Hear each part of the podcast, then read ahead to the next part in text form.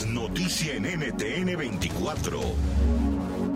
La información es clave en la lucha contra la enfermedad del COVID-19. Es por ello que médicos y especialistas en todo el mundo se han dedicado a estudiar y aprender sobre este virus y han descubierto nuevos síntomas relacionados a la infección que podrían presentarse entre los 2 y 14 días después de la exposición al coronavirus y no necesariamente todos al mismo tiempo.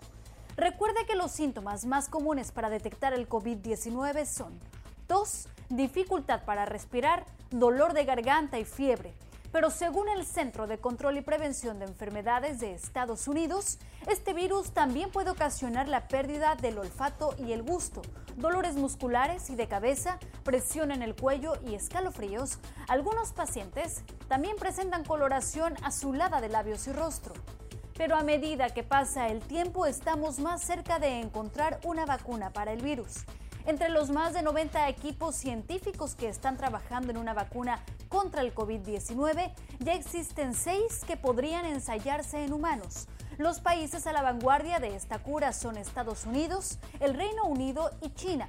Y aunque estos grupos utilizan distintas tecnologías, todas apuntan a lo mismo, purificar el virus para que pierda su capacidad de enfermar.